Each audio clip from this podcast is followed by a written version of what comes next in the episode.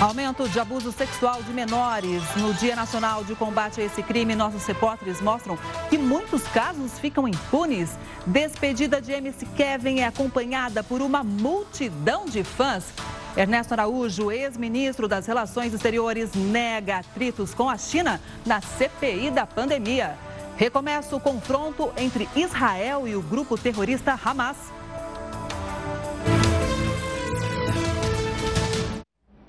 Olá, boa noite para você. Essa edição também está ao vivo no nosso canal do YouTube e no Facebook da Record News.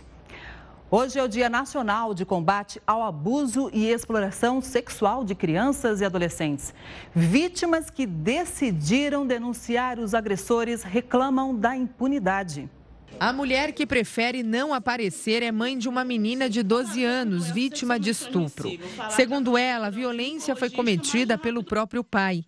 Os abusos vinham ocorrendo há dois anos. A mãe só descobriu depois que a filha começou a se queixar de dores na região da barriga e teve que ser levada ao médico. A mulher diz que procurou a polícia e registrou a ocorrência, mas faz três meses que mãe e filha esperam por justiça. Eles falaram que só poderia prender ele se fosse fragante. Mesmo com os exames e depoimento da minha filha, essa foi a resposta que eles me deram. O sentimento de impunidade também faz parte da vida desta outra família. Bárbara conta que a filha foi violentada pelo próprio tio quando tinha 13 anos. O suspeito foi condenado em primeira instância a cumprir pena de 30 anos de reclusão por estupro de vulnerável. Ele responde ao processo em liberdade, porque, segundo a família, o juiz entendeu que não houve provas suficientes para a prisão. Vem para recorrer né? Porque até então eles ganharam na segunda instância de 2 a 1. Um. Então é como se daqui para frente, recorrendo e tudo mais, ele de fato fica absolvido e não cumpre pena. Na tentativa de fazer um alerta para que o crime não fique impune, mãe e filha criaram na internet a página Justiça por Duda Fernandes. Espero conseguir ajudar outras meninas que, que vêm falar comigo, porque vem muita pessoa mandar mensagens de apoio, de carinho, ou tipo assim, é, contando vários relatos que Tipo, eu li muita coisa, eu li muito relato que mexeu muito comigo. Casos como esses chocam e chamam mais atenção agora no mês de maio. É que há 21 anos foi criada a campanha Maio Laranja, que tem como objetivo denunciar os casos de abuso e exploração sexual de crianças e adolescentes. Só no estado do Rio de Janeiro, no último levantamento feito em 2019, o Instituto de Segurança Pública apontou que foram registrados 3.861 casos de estupro de crianças e adolescentes. É um crime inadmissível que precisa ser combatido, né? E para entender como identificar e combater esse crime, eu converso agora com Vimer Botura Júnior, que é especialista em psiquiatria infantil e presidente do Comitê de Adolescência da Associação Paulista de Medicina. Boa noite para você, Vimer. Obrigada por estar aqui com a gente. Como a gente viu agora na reportagem, né? Muitas vezes os abusadores são da família, pessoas próximas, o que facilita a confiança da criança, né? Boa noite. É, é um tema bastante complexo e realmente as estatísticas mostram que, na maioria das vezes, o abuso ocorre com pessoas da mesma família ou que convivem, eventualmente um padrasto, um, um enteado, um adotivo, quer dizer, que não é do mesmo sangue, mas é o mesmo convívio. E você falou bem, é isso. E, de um modo geral, a pessoa que abusa, ela não, não, não, é uma pessoa mal encarada que vai com a, com a violência absurda, absurda, não. Ela trabalha ganhando a confiança da criança. E muitas vezes com uma conduta paradoxal. Uma pessoa extremamente simpática, extremamente boa, sedutora e cruel. Agora, principalmente os menores, né? Eles conseguem entender que aquilo é errado? Olha, é, é, não obrigatoriamente.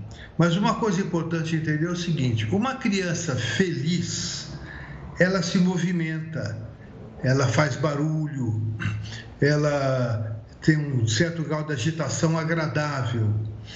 E quando alguma coisa de errado acontece com essa criança, ela vai perdendo a espontaneidade. Vai ficando com menos movimento, mais retraída. E agora, nas crianças muito menores de dois anos, o que acontece, infelizmente, não há o discernimento porque ela não tem a consciência disso ainda. Né? Então, mas aos poucos a criança vai descobrindo que tem algo errado ali. Por quê? Porque o próprio adulto que faz, faz escondido, tem meias verdades, às vezes pressiona para que ela não, não conte. Então, um alerta importante para as famílias orientarem as crianças é: quando alguém falar para você, não, não conte para ninguém, ou vamos fazer alguma coisa escondido, é para ensinar a criança a berrar. Que tipo de orientação né? a mais, né, além dessa que você acabou de nos dar, a gente pode orientar a criança desde muito pequena? Pois é, o mais importante é ela ter, ter a, a, a permissão para se expressar, inclusive se expressar muitas vezes de forma agressiva, porque eh, se a criança é educada muito para ser muito, muito calada, muito submissa, muito obediente, ela tende a aceitar a imposição de outros. Por isso é importante que a criança tenha o estímulo para se expressar o estímulo para falar o que vem à cabeça, para se revelar. Né? Então, é, é esse tipo de coisa. Entenda bem, a criança muito calada, ela está em mais risco. E todos devem ajudar, observar e também denunciar, é dever de todos. Olha, nós temos que separar também os abusos em dois tipos de abuso. A gente, quando fala assim, tende a pensar num abuso físico, que houve lá uma, uma, uma, um abuso sexual efetivo, mas tem outras formas de abuso também fortes e importantes, que são os abusos da própria educação. Quando as pessoas são educadas para não sexualidade, para não defesa, para ser submissa demais, são fatores periféricos que permitem, que facilitam a agressão efetiva.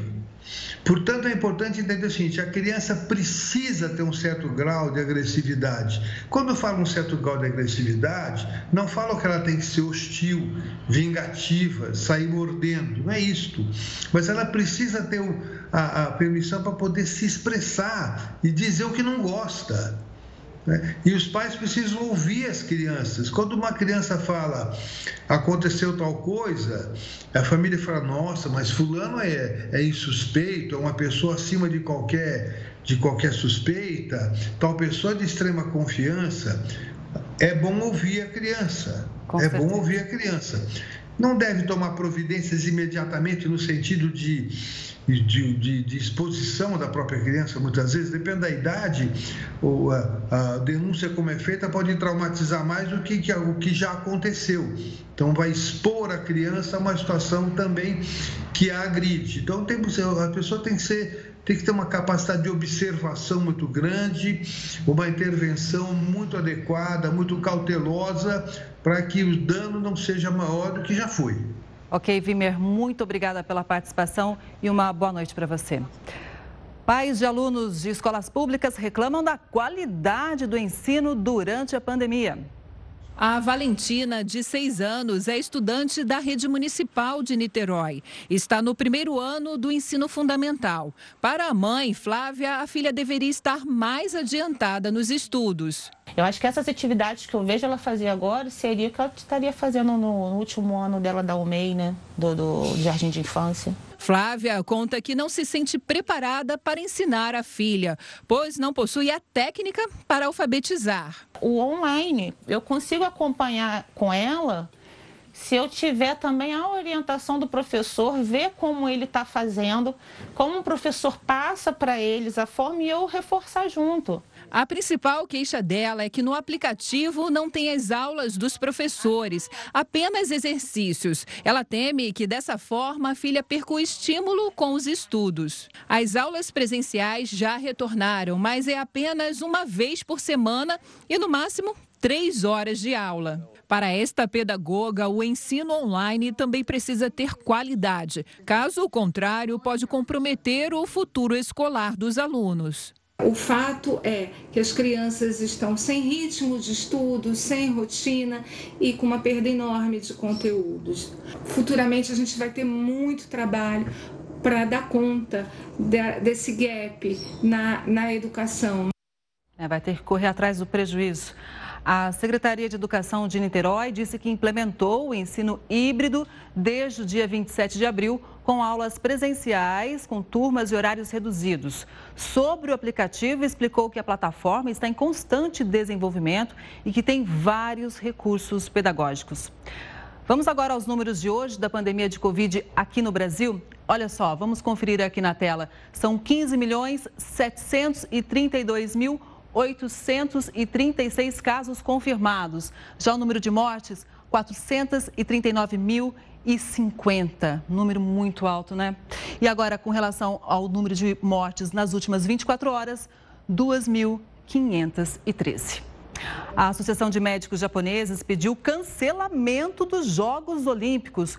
O comunicado oficial da associação, que tem quase 6 mil integrantes, pede o cancelamento para evitar mais contaminações e mortes. Vale lembrar que os Jogos estão marcados para o fim de julho. O evento já foi adiado por um ano por causa da pandemia, mas os médicos afirmam que os Jogos podem agravar a situação sanitária do país. Multidão de fãs acompanha o sepultamento de MC Kevin em São Paulo. Nós voltamos em instantes, não sai daí não, estou aqui esperando você. Estamos de volta e vamos ver agora como está o andamento da vacinação em todo o país. Vamos para a tela, olha só, primeira dose, 39 milhões 742 1.455 brasileiros e imunizados com a segunda dose, 19 milhões 625 mil 722. Muita gente queria estar nessa estatística, né? Os hospitais privados de São Paulo estão com mais de 80% dos leitos ocupados. Heródoto, são pacientes da cidade de São Paulo. Boa noite para você. Olá, Kelly. Olha, não são exatamente pacientes de São Paulo. E eu vou explicar por que razão. É, o país inteiro sabe que a rede privada particular de hospitais de São Paulo ela é indiscutivelmente a melhor do Brasil. Então, muita gente de outros estados, logicamente são pessoas que têm grana para poder vir para cá, as pessoas então saem dos seus estados e procuram os hospitais chamados de ponta aqui em São Paulo. Pra você ter uma ideia, houve uma época, há pouco tempo em Brasília, pessoal lá, pessoal que tem aquele plano de saúde pagos por nós, né, da, daquele top. Quer dizer o seguinte: o melhor hospital de Brasília é o aeroporto. Por quê? Porque a gente pega o avião e vai para São Paulo para poder encontrar, então, os, uh, os hospitais chamados de ponte em São Paulo. Então, por esse motivo, não são só pessoas da cidade. Mas a ocupação é muito grande. Você tem uma ideia? Desses 80% que você citou, uh, ah, 85% deles estão com, o, com a ocupação da UTI, UTI acima de 85%. Olha, é até maior do que os hospitais públicos que provocaram tanta preocupação ao longo dos dias em várias cidades do nosso país. E outra coisa também que preocupa muito é o seguinte: algumas pessoas tinham que fazer algumas cirurgias, chamadas de eletivas, são aquelas que você pode prorrogar. Pois é, tem mais cirurgias seletivas e uma quantidade imensa de pessoas que deixaram de fazer essas cirurgias algumas de doenças graves como câncer, porque os hospitais estão lotados e as pessoas também têm medo de chegar lá e vir ficar contaminada pelo, pelo coronavírus. Outro detalhe importante também para chamar a atenção: tem mais pacientes do que leitos à disposição em São Paulo nesse momento. Vou repetir: tem mais pacientes do que leitos. E duas informações que me chamou a atenção e acho que ela também devia chamar a atenção das autoridades. Você tem uma ideia, Kelly? Olha, tem aqui, por exemplo, um 5% dessa rede só tem oxigênio para menos de uma semana. Vou repetir: 5% dos hospitais privados de São Paulo têm oxigênio para menos de uma semana. E 3% da rede privada de São Paulo tem medicamento para menos de uma semana. Então está faltando medicamento em alguns hospitais, está faltando oxigênio e a quantidade de pessoas que chegam lá é tão grande que esses hospitais não conseguem uh, atender tanta gente. É um dado realmente preocupante esse, viu, Kelly? Sinal de alerta em vários sentidos aí, inclusive em relação ao oxigênio. Obrigada, Heródoto. Daqui a pouco a gente volta a conversar. A Bahia vai incluir jornalistas no grupo prioritário na vacinação contra a Covid-19. O repórter Felipe Costa tem mais informações para a gente. Boa noite, Felipe. Oi, Kelly. Boa noite para você. Serão vacinados jornalistas com 40 anos ou mais. Estão nessa lista profissionais de comunicação e atividades externas ou que ficam em lugares fechados, como redações e estúdios. A medida abrange repórteres, fotógrafos, cinegrafistas, apresentadores e blogueiros registrados. Para tomar a vacina, será necessário apresentar carteira profissional ou uma carta da empresa onde trabalha. Essa decisão começa a valer amanhã, mas cada cidade vai definir o próprio calendário. Por enquanto, estou de fora da lista, mas os colegas com 40 anos ou mais poderão ser vacinados. Felipe Costa de Salvador para o Jornal da Record News. O corpo de MC Kevin foi enterrado hoje em São Paulo. A cerimônia de despedida foi acompanhada por uma multidão de fãs. O do cantor foi velado na quadra da Escola de Samba Unidos de Vila Maria, um lugar emblemático na vida do artista, onde ele cresceu, jogou futebol e gravou videoclipes. Cerimônia varou a madrugada. Dona Valquíria se emocionou com as homenagens. A mãe do fanqueiro agradeceu pelos 23 anos que o filho passou ao lado dela. Muito obrigado por tudo. Tudo que meu filho fez foi para ser o que ele é hoje. A advogada Deolane Bezerra, casada com Kevin há menos de um mês, desabafou.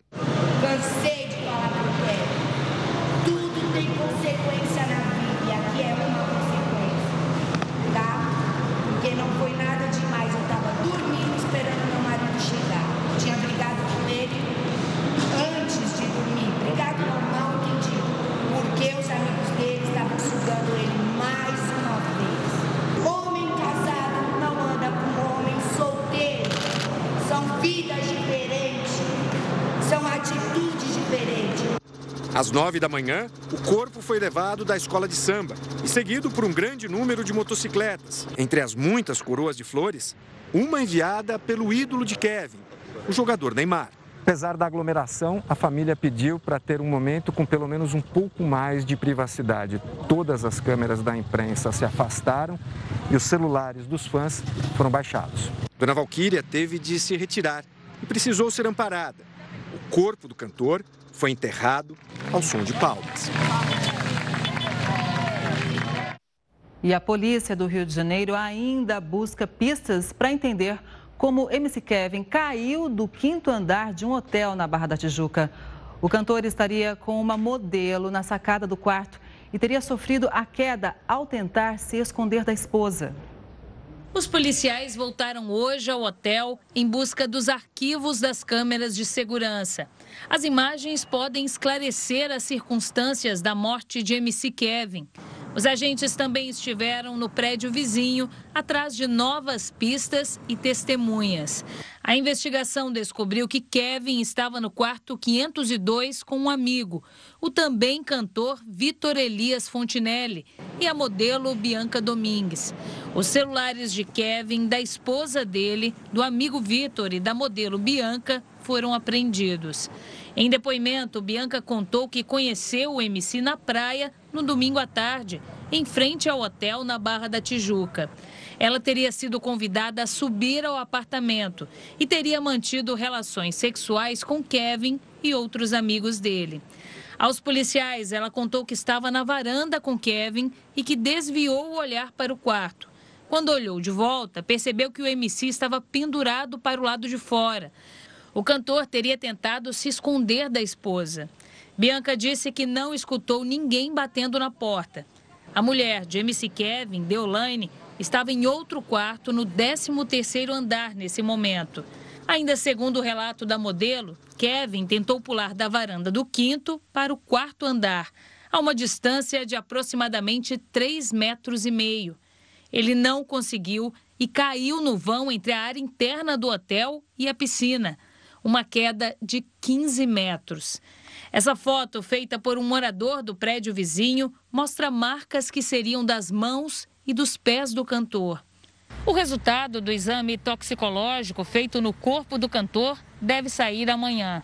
O laudo vai definir se MC Kevin teria usado drogas ou ingerido bebidas alcoólicas momentos antes da queda, como foi relatado nos depoimentos feitos à polícia. Tivemos acesso aos depoimentos da modelo Bianca Domingues e do amigo Vitor Elias Fontinelli, que estavam no quarto do hotel no momento do acidente. O repórter Pedro Paulo Filho, que está no Rio de Janeiro, tem mais informações para a gente. Boa noite, Pedro.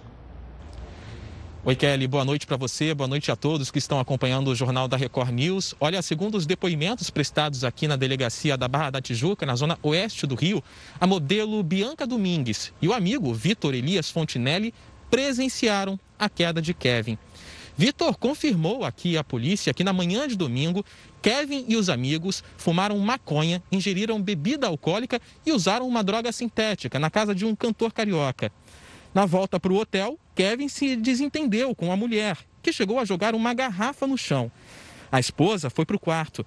O amigo do cantor confirmou que na suíte do quinto andar estavam ele, Kevin e Bianca. Um terceiro amigo, chamado Jonathan, ficou por um tempo, mas foi embora.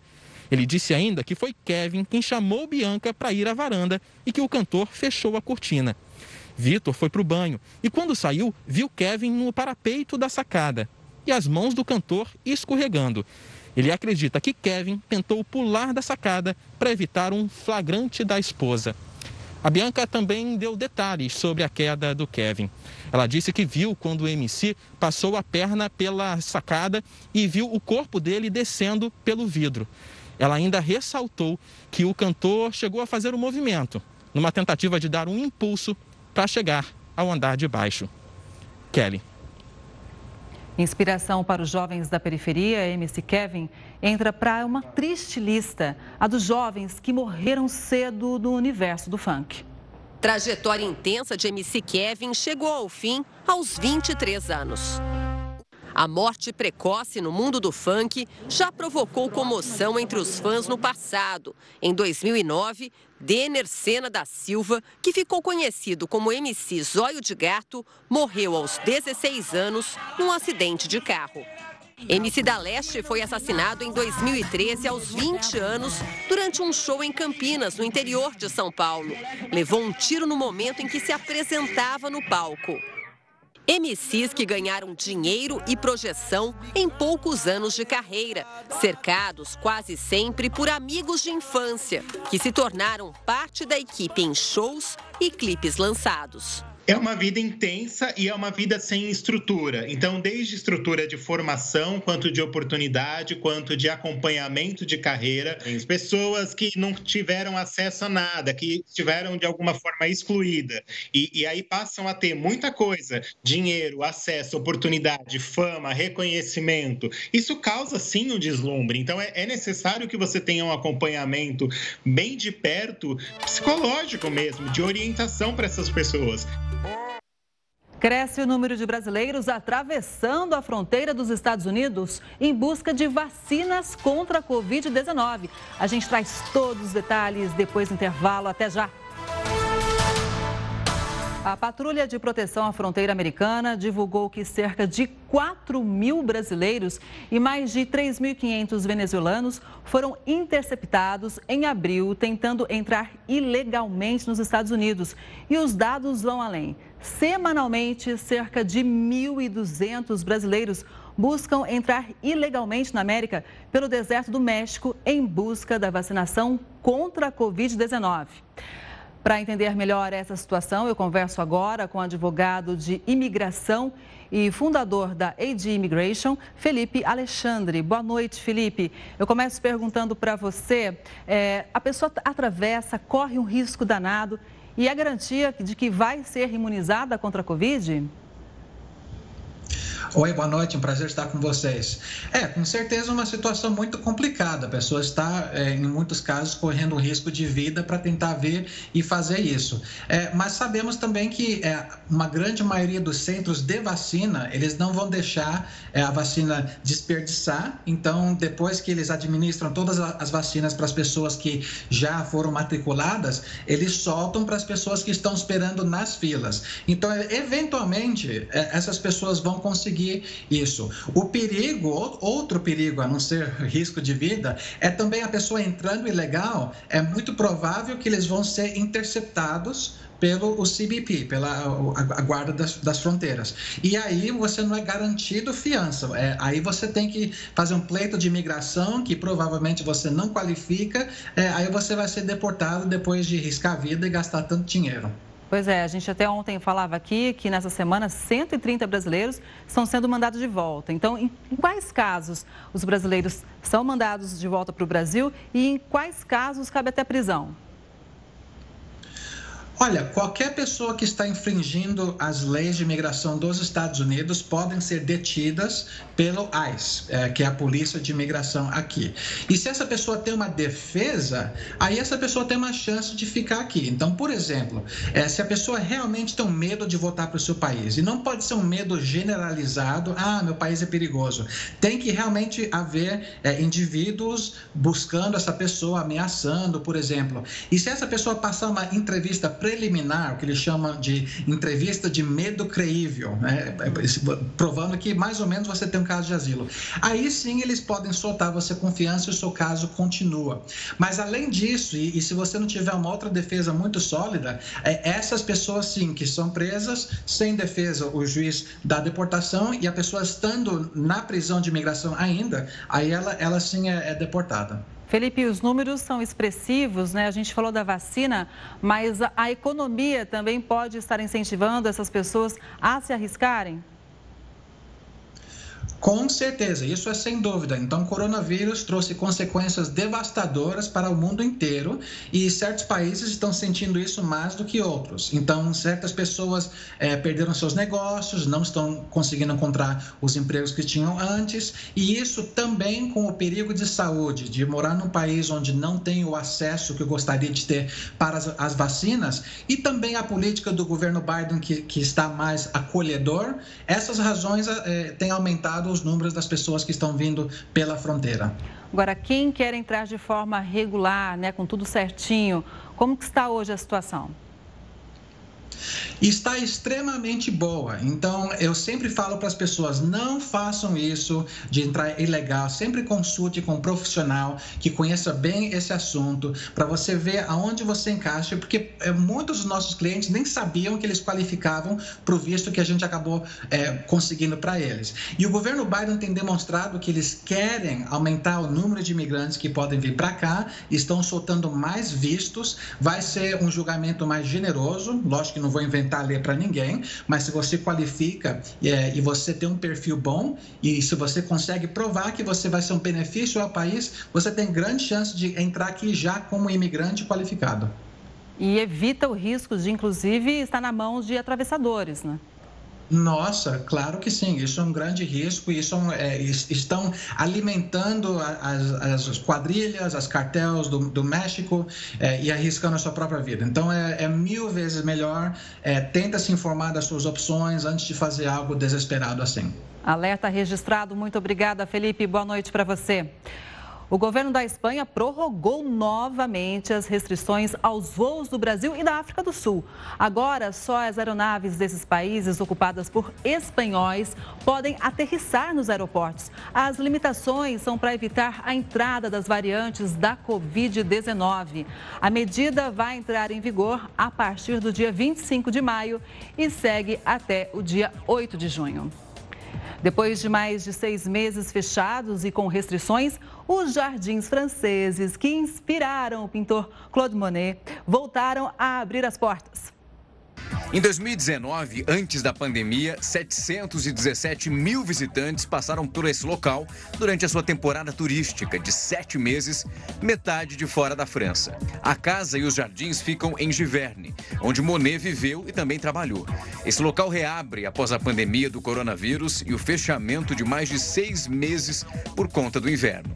Museus e cafés na França também serão reabertos nessa semana. Inicialmente, está permitido a circulação de 200 visitantes por dia na casa do pintor e também nos jardins. O ex-ministro das Relações Exteriores, Ernesto Araújo, prestou depoimento hoje à CPI da pandemia. Ele negou atritos com a China, que é um importante fornecedor de vacinas e matéria-prima para os imunizantes. Ao negar que tenha criado problemas com a China, o ex-ministro foi contestado por vários senadores. O senhor escreveu um artigo. Esse artigo uh, que Vossa Excelência chama de comunavírus. E há pouco o senhor disse para o relator que não teve nenhum desentendi nenhuma declaração. Tem várias declarações. O artigo que eu escrevi, se não me engano, em abril eh, de 2020, eh, quando eh, eu uso o título comunavírus e a leitura do, do, artigo deixa isso claro, é uma referência não ao coronavírus, mas eh, aquilo que um autor marxista, Slavoj Zizek, cujo texto eu analiso no meu artigo, eh, qualificou como um vírus ideológico. O senador Flávio Bolsonaro saiu em defesa de Araújo. E aí se demoniza quem fala que é vírus chinês, mas são as mesmas pessoas que não se incomodam em dizer né, que quando houve uma, uma cepa imputada ao Brasil, sem nenhuma também garantia de que essa cepa se iniciou aqui no Brasil, não tem nenhum pudor em dizer que é a cepa brasileira. A senadora Cátia Abreu, presidente da Comissão de Relações Exteriores do Senado, atribuiu a falta de vacinas à inabilidade política do chanceler. É muito triste. Justamente a China tão atacada, Tedros Adhanom tão atacado, governo Biden tão atacado. Hoje nós estamos nas mãos dessas pessoas que o senhor apoiou e ajudou a atacar com tanta força na porta, humilhando e pedindo vacinas. A decisão do governo em optar em setembro por receber do consórcio COVAX Facility apenas 35 milhões de doses, em vez das 176 milhões que estavam disponíveis desde abril, segundo Ernesto Araújo, foi uma orientação do Ministério da Saúde na naquele momento comandado pelo general Eduardo Pazuello. Essa decisão não foi minha, não foi do Ministério das Relações Exteriores, foi uma decisão do Ministério da Saúde dentro da sua estratégia eh, de eh, vacinação. Quem foi o responsável, especificamente, é, pela decisão de aderir ao consórcio, mas permanecer no mínimo de 10%? Bem, a decisão de aderir ao consórcio foi tomada em coordenação. Ernesto Araújo confirmou que tanto o Ministério da Saúde como o presidente Bolsonaro pediram que ele intermediasse na Índia a compra de cloroquina para tratar a doença. Então houve a participação do presidente da República? Sim. O depoimento de Ernesto Araújo esquenta o de amanhã do ex-ministro Eduardo Pazuello. Isso porque o ex-chanceler disse várias vezes que cumpria orientações da saúde. Pazuello conseguiu um habeas corpus no STF para permanecer calado quando questionado sobre algo que o incrimine. Por sua vez, ele é obrigado a dizer a verdade sobre terceiros. Na avaliação da maioria dos senadores, o depoimento de Ernesto Araújo deixa Pazuello em uma situação desconfortável. É, e amanhã a gente acompanha ao vivo a CPI da pandemia aqui na Record News. Hoje, os deputados participaram da comissão da Câmara que debate a autorização do uso medicinal da cannabis. Há um bom tempo não tinha briga na casa, mas os parlamentares bateram boca durante a sessão. O deputado Diego Garcia, do Podemos do Paraná, não gostou quando o presidente da comissão, o deputado Paulo Teixeira, do PT de São Paulo, anunciou que o pedido de adiamento da votação estava rejeitado. Garcia se levantou e empurrou o presidente da comissão. Passa a, dis... Passa a discussão. Passa a discussão. Passa a discussão. Passa. Vai continuar. Vai continuar. Vai continuar. Vai continuar. Vai continuar. Vai continuar. Vai. Vai continuar. Que absurdo. Que absurdo. Esse deputado chegou aqui na frente e me deu um murro no peito me deu um tapa no meu peito. Eu vou pedir o filme. Eu vou pedir o filme. Você me empurrou. Criminoso. Não tem violência. Senhor, não faça isso. Eu não dei direito a você. Olha, depois da confusão, a reunião foi encerrada sem que os deputados votassem a proposta e o deputado Diego Garcia resolveu se defender. Ele afirmou que não agrediu o colega. Em momento algum da minha parte houve agressão a Vossa Excelência. Em momento algum. Deputado, eu estou com a palavra, tá presidente. Tá no eu final, vou responder o que Vossa No final, Vossa Excelência eu tenho imagem, o que quiser. Eu tenho imagem. Não, eu também tenho as imagens.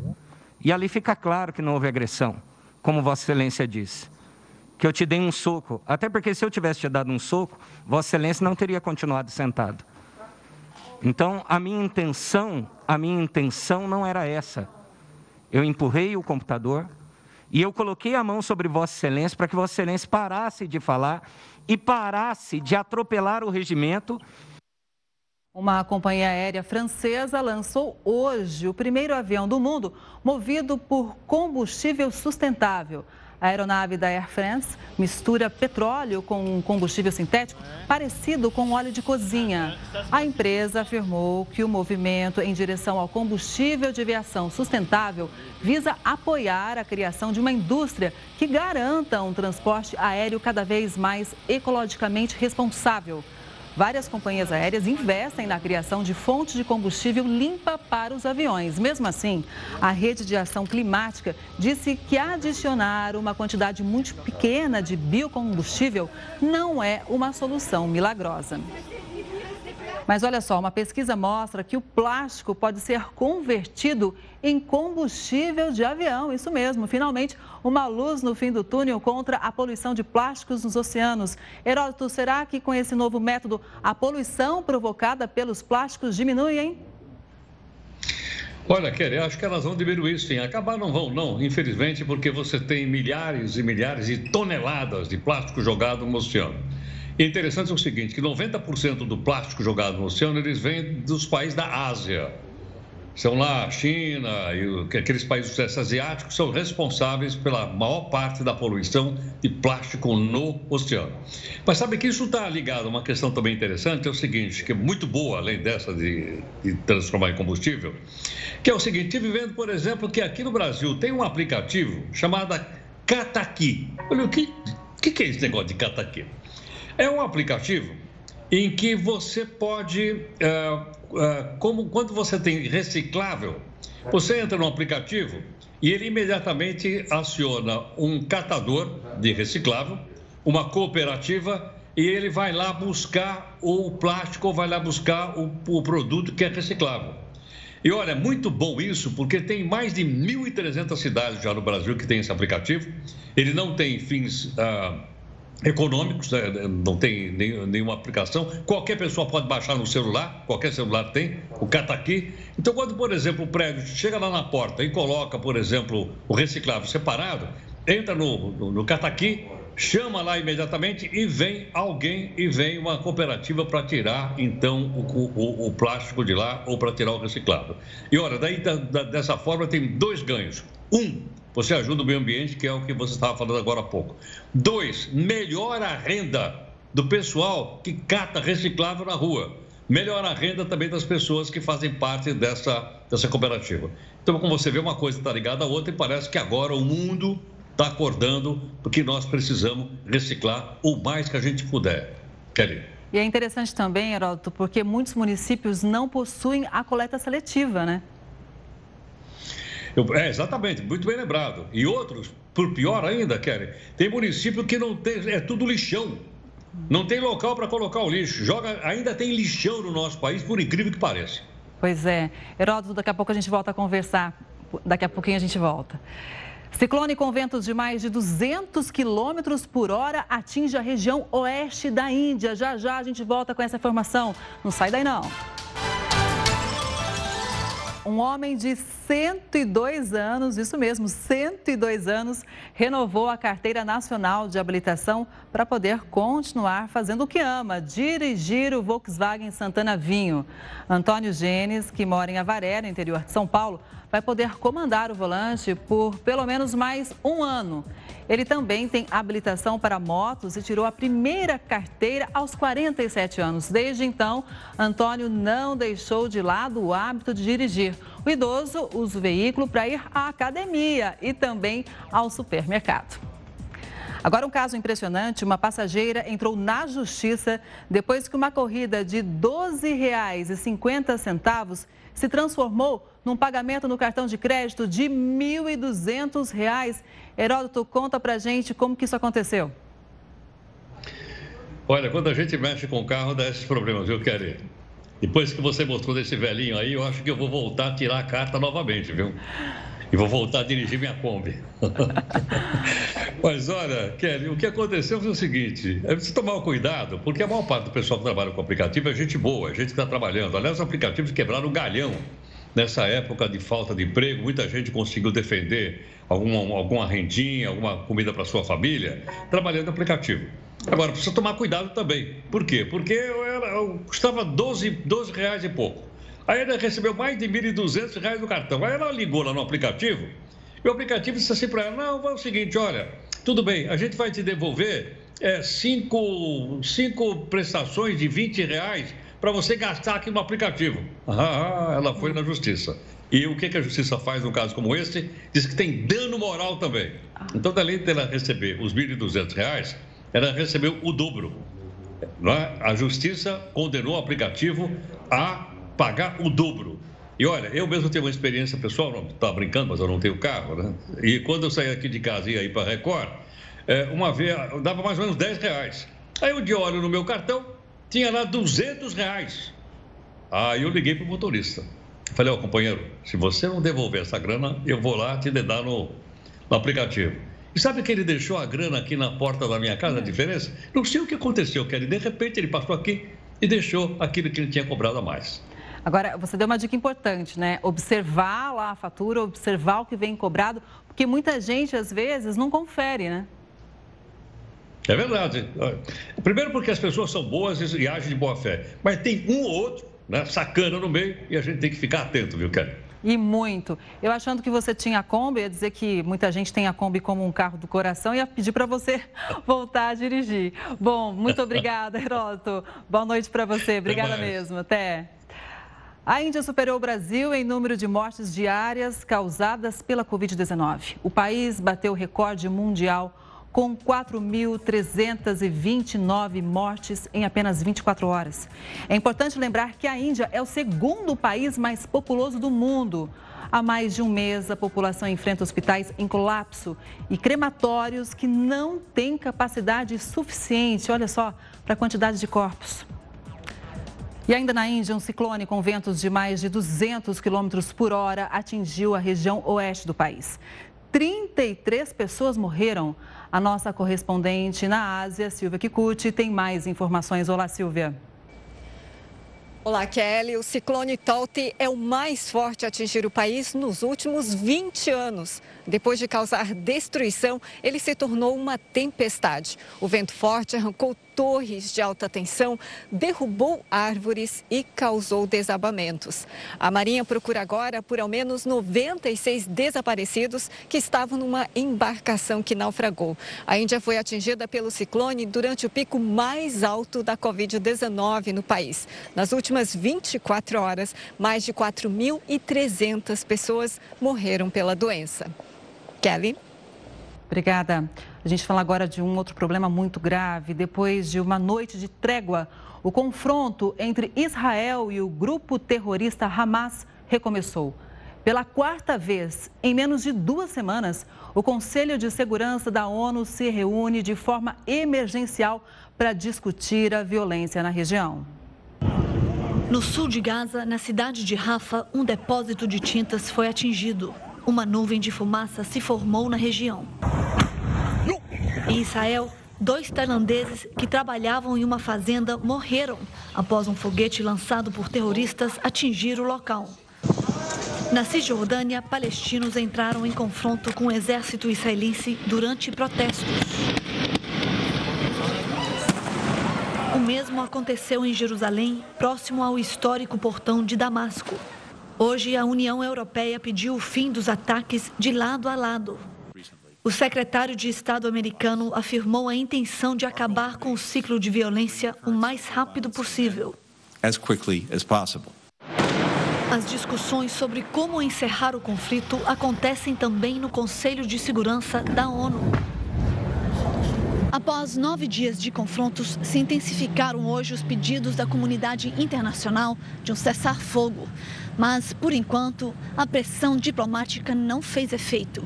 Aqui no Ministério da Defesa de Israel, a decisão é continuar as operações contra a infraestrutura e os líderes do Hamas. O primeiro-ministro israelense Benjamin Netanyahu disse que a ofensiva atrasou as atividades do grupo terrorista em anos. Uma situação desesperadora, né? um ciclo de violência que causa a morte de inocentes, inclusive crianças. Vamos agora voltar para o Brasil. Durante a pandemia, os garis foram alguns dos profissionais que não puderam parar. E um deles virou símbolo de trabalho com alegria no Rio de Janeiro. Renato Sorriso é o gari mais famoso do Rio de Janeiro. E não é só pelo bom trabalho que faz na limpeza da cidade há muitos anos o samba no pé e a alegria são as marcas registradas dele. O que eu mais gosto é saber, eu trabalho na cidade maravilhosa do Rio de Janeiro, eu trabalho na minha colômbia. Renato lembra que a história na Companhia de Limpeza Urbana do Rio nem sempre foi fácil. Claro que lá atrás, no passado, tivemos preconceito, tivemos discriminação. A palavra lixeiro é quem suja, gari é quem limpa. São pessoas estudiosas, capacitadas, pessoas com ideias diferentes, pessoas que podem trocar ideia com o morador. O Rio é hoje o segundo estado que mais produz lixo no país. Então haja trabalho, viu? A Silvia sustenta sozinha os três filhos. Ela vivia um relacionamento abusivo e foi depois que conseguiu o emprego de gari que tomou coragem para sair de casa e se separar do marido. Eu sofri de duas formas, né? A verbal, agressão verbal e agressão física. Na agressão física, eu resolvi mudar a minha vida completamente. Hoje está realizada, mas não satisfeita. Pretendo crescer também na empresa, também para ajudar meus filhos de alguma forma mais e mais, que eles querem fazer faculdade, eu também quero fazer faculdade. E ela sabe que o caminho para realizar os sonhos é o trabalho. O Renato, que já conquistou o diploma no curso de turismo, dá ainda uma outra dica para a colega: nunca deixar de sorrir, apesar de agora com o rosto um pouco escondido. Sorrir com máscara é ruim, mas nesse momento tirar a máscara é pior. Não é a máscara tirar um sorriso. O que vai nesse momento tirar um sorriso é você tirar a máscara. Então, eu sinto muito, mas a máscara hoje vale mais que um sorriso. E a gente vê o sorriso pelos olhos, né? O Jornal da Record News fica por aqui. Obrigada pela audiência. Você continua com o News das 10.